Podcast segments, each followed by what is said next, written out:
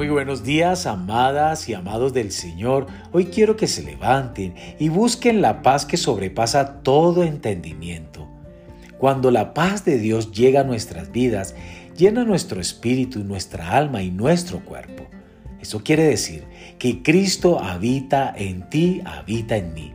Cristo es el príncipe de paz. La semilla de hoy se titula Vivir en paz con otros. Es un desafío que enfrentamos regularmente. ¿Cómo podemos vivir en paz con otras personas y restaurar la paz cuando estalla el conflicto? El hecho es que Dios desea que vivamos en paz con los demás. También sabe que no siempre estaremos en paz con los demás, se producen conflictos. A veces, los conflictos no se resuelven fácilmente. De hecho, hay ocasiones en que los conflictos no pueden resolverse. Sin embargo, Dios quiere que hagamos todo lo posible para estar en paz con todos. Nosotros, los que somos seguidores de Cristo, sabemos muy bien que cuando Dios no tiene el control total de nuestras vidas, podemos actuar tan despreciablemente como los incrédulos. Nuestra salvación no nos impide automáticamente ser malos, celosos, odiosos o enojados. Solo cuando le pedimos al Espíritu Santo que trabaje en nosotros y a través de nosotros, solo cuando entregamos nuestra naturaleza a su naturaleza, solo cuando buscamos ser sus representantes en esta tierra y en cada relación que tengamos, vamos a ir más allá del orgullo y hacia los comportamientos que establecen la paz. Entonces, ¿Cómo lidiamos con el conflicto cuando surge y cómo establecemos una relación pacífica? Primero, determina el valor de la relación. Si vas a vivir en paz con otra persona, debes decidir.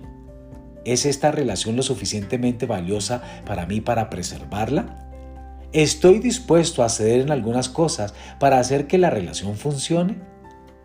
Creo firmemente que aquellos que son salvos por gracia y viven en el Espíritu Santo pueden encontrar paz genuina en su relación cuando ambos valoran el mantenimiento de la relación. Segundo, comienza a hablar y sigue hablando. Cuando dos personas están hablando y están dispuestas a seguir hablando y a escucharse, es mucho más probable que encuentren rápidamente la resolución de sus conflictos y vivan en paz unos con otros. Tercero, Sé transparente.